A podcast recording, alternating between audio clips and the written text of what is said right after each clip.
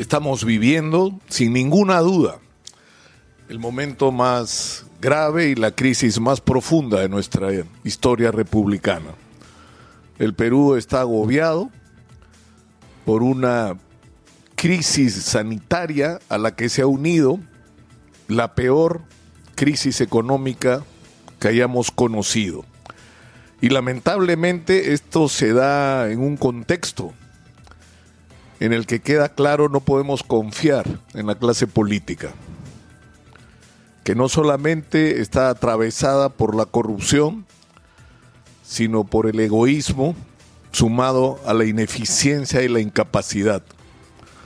Funcionarios que deberían resolver los problemas de todos los peruanos se dedicaron a resolver los suyos. Y estoy seguro de que lo que sabemos sobre cómo se manejaron estas vacunas donadas por Sinopharm no es sino la punta del iceberg de cosas aún peores sobre cómo se manejaron las adquisiciones y cómo se decidieron las contrataciones para luchar contra la pandemia en el Perú. Estoy seguro que será la mayor vergüenza de la historia republicana. Pero mientras tanto, los peruanos se siguen muriendo asfixiados, con un sistema de salud que estamos claros es absolutamente incapaz de enfrentar la situación en los términos que se requieren. Y esto lo sabemos, lo hemos dicho, y finalmente todos lo aceptan como cierto, que esto es resultado de décadas de abandono y de irresponsabilidad. Y por eso resulta increíble que salgan siquiera opinar sobre esta situación quienes son los culpables de que estemos como estamos. Pero también es cierto de que pese a los el estado catastrófico de nuestro sistema de salud, era posible hacer cosas. Era posible mejorar nuestra capacidad de respuesta y de resistencia al coronavirus. Y que para eso teníamos un extraordinario capital humano, médicos, enfermeras, tecnólogos, hasta el personal de limpieza del sistema de salud, que se ha jugado todo este año la vida por cuidar la nuestra. Y que a esta gente había que cuidarla, había que multiplicarla, había que darle los recursos y los mecanismos para que puedan hacer su trabajo, con equipamiento, con equipos de protección personal, con todo lo que requirieran para hacer su trabajo. Y no se hizo, no se hizo. Sabíamos que la vacuna era indispensable en un país cuyo sistema de salud es uno de los peores del mundo. Y miren en qué ha terminado lo de la vacuna. En una vergüenza nacional. Más.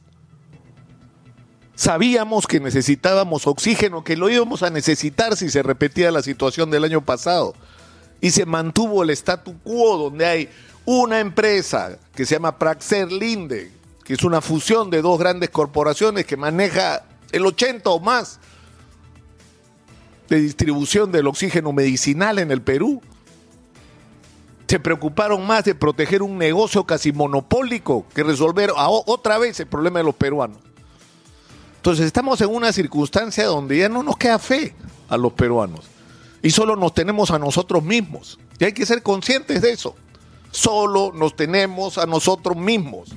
Nos cansamos todos los días de abrir el espacio y escuchar a los especialistas, a los ingenieros, a los médicos, a empresarios, a gente que sabe lo que hay que hacer y propone cosas para hacer y no se hacen. Y no se han hecho durante meses. Entonces estamos en el momento que hay que producir un cambio. Lo primero es que está claro es que la vacuna no la pueden seguir negociando los incapaces que lo han estado haciendo desde la Cancillería. Estoy absolutamente seguro de que hay muchísima gente capaz en la Cancillería. Pero lamentablemente ha ocurrido que quienes tuvieron a cargo todas estas negociaciones no hicieron lo correcto y se beneficiaron personalmente. Y me imagino que eso no era secreto en la Cancillería, o sí. Pero sea como fuera, lo que necesitamos es un cambio. Y se ha hablado mucho sobre la posibilidad de hacer uso de la empresa privada. Yo creo que no solo debemos hacer uso de la empresa privada para que atraer vacunas y que puedan vacunar a sus propios trabajadores. Tenemos que retomar lo que fue el comando vacuna que nos puso sobre la mesa la posibilidad de tener contratos y tener la vacuna hace meses. Desde diciembre se debería estar vacunando en el Perú masivamente.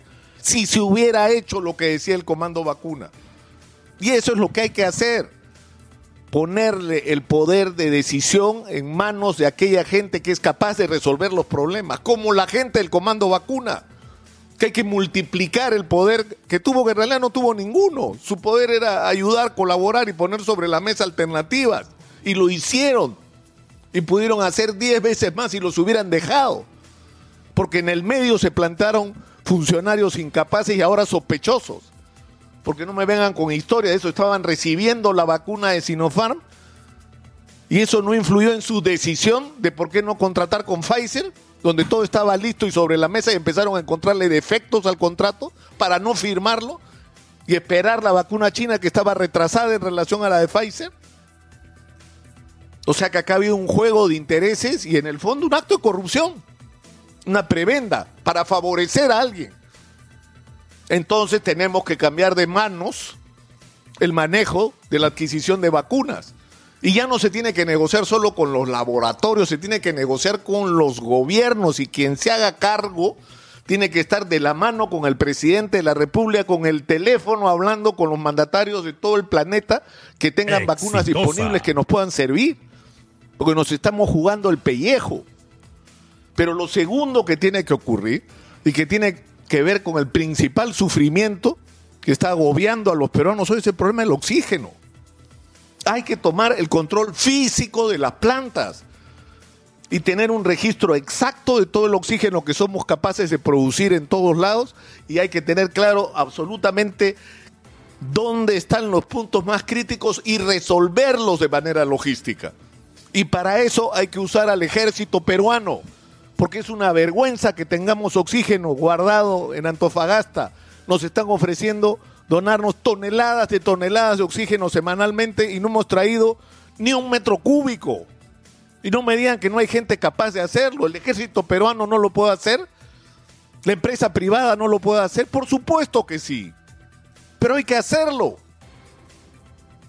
Hay que hacerlo, hay que tomar decisión. Ayer los alcaldes han estado reclamando, por favor, permítanos usar nuestro presupuesto participativo, permítanos, dennos la atribución de comprar plantas, nuestra gente se asfixia. Y son decisiones que se tienen que tomar en horas, no podemos esperar de que, que el Consejo de Ministros es el miércoles, bueno, que sea hoy pues, que sea hoy. Y hay dos cosas finales. Tenemos que cuidarnos es nuestra única salvación, porque en el Perú enfermarse de coronavirus te pone en la ruta de la muerte, inexorable. Y hay que ser absolutamente conscientes de eso, y por eso es tan importante que se den las cifras verdaderas. En el Perú no han muerto 45 mil personas por el coronavirus. En el Perú han muerto más de 130 mil personas por el coronavirus. Y la cifra aumenta cada día de una manera espantosa y la gente tiene que saber esa verdad. Tiene que ser consciente del tamaño del problema que tenemos al frente. Creo que a estas alturas ya ni siquiera va a sorprender a la gente que se le diga esta verdad porque no hay nadie que no tenga un pariente, un amigo, un vecino que se haya muerto coronavirus o que se esté muriendo por el coronavirus. Nos tenemos solo a nosotros mismos, tenemos que cuidarnos, hay que respetar los protocolos, hay que exagerarlos, no hay que tomar contacto más, que con las personas que sea indispensable, hay que usar la mascarilla adecuadamente, hay que mantener el distanciamiento social. Son cosas elementales que nos van a salvar la vida, que nos van a salvar la vida y sobre todo en un contexto que es inevitable. Y yo creo que a estas alturas el presidente Francisco Sagasti tiene que ser absolutamente consciente de esto. Es insostenible la cuarentena. El Perú no puede seguir en cuarentena, porque no solo nos estamos muriendo de coronavirus, sino que hay cada vez más peruanos a quienes está matando también el hambre, porque eso es lo que está provocando la cuarentena la quiebra masiva de negocios que significa el desempleo, la pobreza y hasta la miseria para millones de peruanos. Y esto tiene que parar.